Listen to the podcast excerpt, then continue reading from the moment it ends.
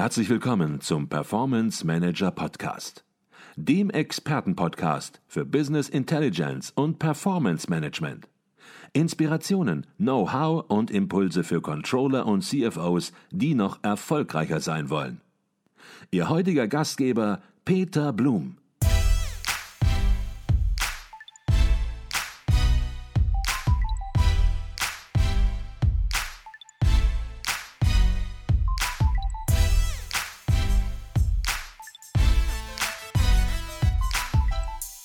Jetzt möchte ich noch vier Einflussfaktoren besprechen, die Sie ebenfalls untersucht haben. Wir haben Einflussfaktoren schon im Laufe des Gespräches immer wieder besprochen, die Auswirkungen auf die Qualität des Corporate Governance Reporting haben oder eben nicht haben.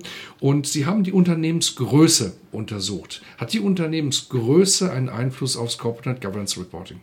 Ja, entsprechend unserer Untersuchung weisen kleinere Unternehmen ein besseres Reporting auf dieses Ergebnis hat uns jedoch überrascht, da wir davon ausgegangen sind, dass größere Unternehmen einfach unter größerem Druck des Kapitalmarkts stehen und auch über ein umfangreichere Ressourcen verfügen, die ein gutes Reporting ermöglichen. Dafür sind allerdings kleine Unternehmen die Informationswege kürzer und weniger komplex. Grundsätzlich ist hier aber vielleicht auch hinzuzufügen, dass wir auch nur große Unternehmen untersucht haben und die Unterschiede vielleicht nicht ganz so gravierend dann sind. Mhm. Okay, also das heißt, es geht hier nicht um den Mittelständler. Wir verlassen jetzt auch mit der Untersuchung die DAX-Unternehmen und untersuchen eine größere Stichprobe. Sie haben hier nicht den kleinen Mittelständler untersucht, sondern größere mittelständische Unternehmen. Andere Börsensegmente, nicht? Auch als, andere als Börsensegmente. Nee, und von daher keine kleinen Unternehmen. Aber je größer das Unternehmen, desto schlechter die Qualität des Corporate Governance Reporting. Kann man das so sagen? Ja, Tendenz ja. Aber äh, eine Erklärung, äh, die noch nicht gefallen ist, fällt mir ein. Also auch beim DAX trifft das ja zu. Newcomer im DAX müssen sich beweisen. Das sind erstmal von der Unternehmensgröße im Verhältnis kleinere Unternehmen. Und sie haben einen größeren Druck, äh, sich zu etablieren. Und wenn man etabliert ist, tut man weniger. Das kann man sagen. Das gilt nicht für alle äh, Unternehmen, die im DAX nun seit Jahren vorne sind bei den Blue Chips. Aber einige haben wir gesehen, die etabliert sind, denken vielleicht, sie können sich zurücklehnen in der mhm. Qualität. Nicht? Das kann die Begründung sein. Okay. Schauen wir uns einen weiteren Einflussfaktor an, nämlich der Verschuldungsgrad des Unternehmens am Kapitalmarkt. Welchen Einfluss hat das aufs Corporate Governance Reporting? Hier zeigt unsere Untersuchung, dass höher verschuldete Unternehmen ein besseres Reporting aufweisen können. Dies führen wir hier darauf zurück, dass höher verschuldete Unternehmen in einer größeren Abhängigkeit zum Kapitalmarkt stehen.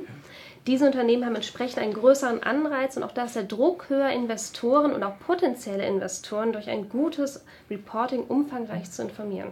Mhm, okay. Da würde man möglicherweise sagen, ein Ergebnis, wie es zu erwarten ja. war.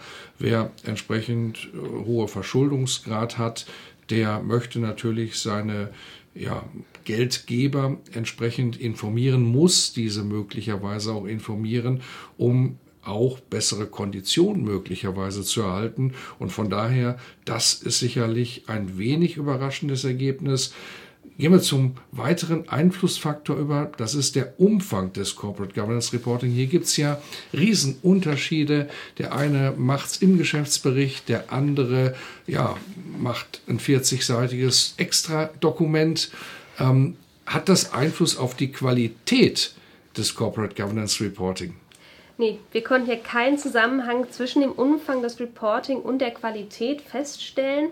Das heißt ganz einfach, mehr ist nicht immer mehr. Okay. Warum machen Unternehmen das dann, Herr Professor Freidank, dass die ja, viele, viele Seiten produzieren, auch ein eigenes Heftchen sozusagen herausgeben, nur fürs Corporate Governance Reporting? Das muss nicht schlecht sein, aber die Qualität steigert es auch nicht. Äh, das haben wir schon in der Tradition in vielen anderen empirischen Untersuchungen auch bestätigt, nicht? Äh, äh, dass viel publiziert wird. Man sieht den Wald vor lauter Bäumen als externer Analyst nicht mehr. Ähm, und ich erkläre mir das daraus, dass innerhalb der Unternehmen vom Vorstand und vom Aufsichtsrat einfach die Strategie ausgewiesen, das ist zu dünn, wir müssen mehr machen. Aber auf die Qualität schaut man weniger. Ne? Und daher kommen eben diese unendlichen Geschäftsberichte auch mit 120 Seiten, die sich ohnehin keiner mehr anschaut, heraus. Mhm. Aber wir haben dann eben unseren Job getan innerhalb mhm. des Unternehmens. Also weniger kann in diesem Punkt durchaus mehr sein. Präzise Informationen sind besser als ja, viel erzählen und ja, der Informationsempfänger muss sich erstmal mühselig seine Informationen wieder zusammenpicken. Gehen wir zum vierten Einflussfaktor, den wir noch besprechen wollen, äh, über. Das ist, ich habe es mal bezeichnet mit finanzieller Unternehmensperformance, also wie gut geht es dem Unternehmen, kann man sagen, je besser es einem Unternehmen geht, je besser die Ergebnisse, desto besser auch das Corporate Governance Reporting? Äh, das wohl nicht. Also zumindest empirisch konnten wir das nicht bestätigen. Also wir sehen keinen statistisch nachweisbaren Zusammenhang zwischen der Qualität des Reporting und der finanziellen Performance? Ja, also die finanzielle Performance ist ja ähm, gleichzusetzen mit dem Unternehmenswert. Nicht? Also der Unternehmenswert ist ja bewertbar und ist ein finanzieller Unternehmenswert. Ähm, und ähm, insofern ähm, kann man aber sagen, dass ein gutes Corporate Governance Reporting nachweislich einen signifikanten positiven Einfluss auf den Unternehmenswert hat. Also, wenn man äh, qualitativ viel tut, wird der Unternehmenswert auch nachweislich steigt er. Das ist auch ganz klar, das ist auch äh, einsichtig, denn die Fremdkapitalgeber äh, werden natürlich eher einem Unternehmen einen Kredit zu besseren Konditionen geben, wenn ein hoher Unternehmenswert da ist. Und auch die äh, Anteilseigner werden äh, sich eher an einem Unternehmen beteiligen, wenn sie höhere Renditen haben ne? und auch eine höhere Reputation haben. Also da haben wir schon äh, ein signifikantes Verhältnis, ein Zusammenhang, einen linearen Zusammenhang, mhm. ähm, äh, der auch einsichtig ist nicht? und der nicht überrascht. Mhm. Und den auch schon viele andere Studien und Untersuchungen ja. herausgearbeitet ja. haben. Ja. Also ein gutes Corporate Governance Reporting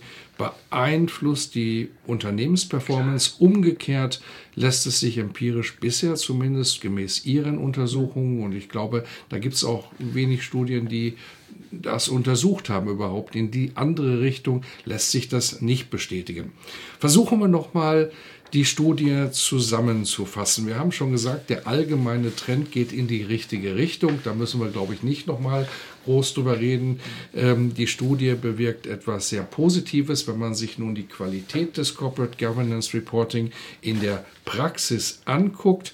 Vielleicht können Sie nochmal auf den Punkt bringen, was sind die größten schon erreichten Verbesserungen, wenn Sie nun von 2016, dem ersten Untersuchungsjahr, bis 2019 blicken.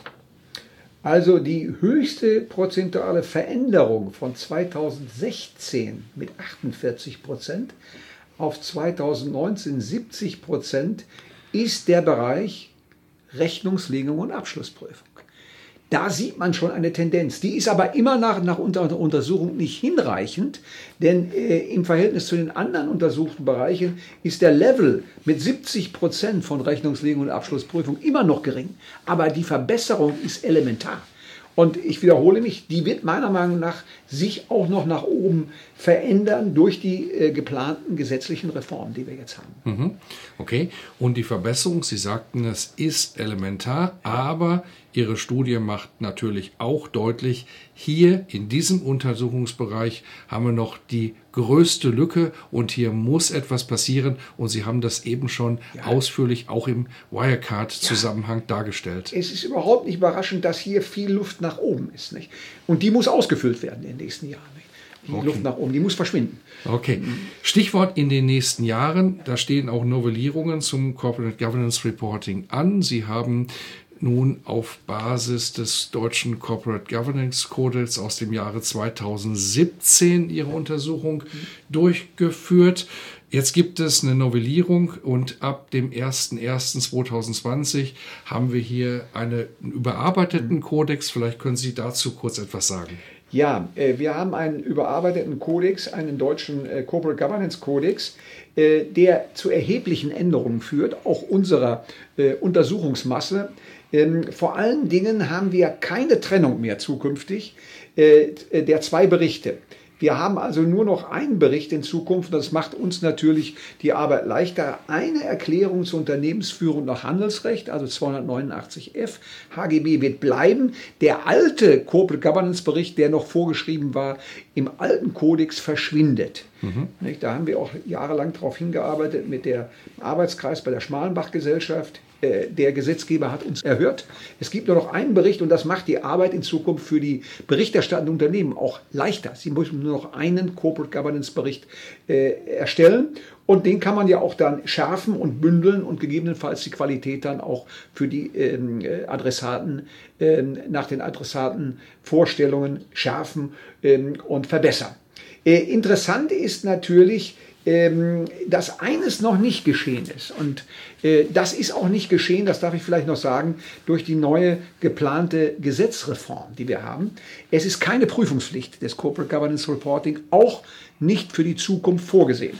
Äh, Herr Scholz hat ja, unser Finanzminister, diese äh, Novellierung, ich sage nochmal die Novellierung des Gesetzes, was ich gerade nannte, Gesetz zur Stärkung der Finanzmarktintegrität, erheblich beeinflusst durch sein Ministerium. Er hat nicht dran gedacht an die Prüfungspflicht des Corporate Governance Reporting.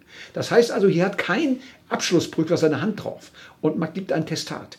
Das finden wir immer noch als großes Defizit. Denn durch eine Prüfungspflicht könnte man die Qualität unserer Meinung nach des Corporate Governance Reporting für die Zukunft noch erheblich verbessern. Wir müssen beobachten, ob das gegebenenfalls noch in den nächsten Beratungen noch hineinkommt in das Gesetz.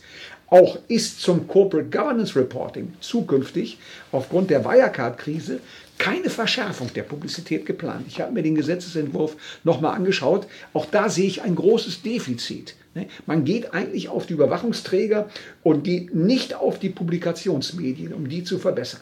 Mhm. Also das ist ein, aus unserer Sicht und aus meiner Sicht ein großes Defizit, was noch nachgebessert werden müsste. Das heißt, der Corporate Governance Report wird natürlich auch an ja, den neuen deutschen Corporate Governance Codex angepasst werden, das Untersuchungsdesign.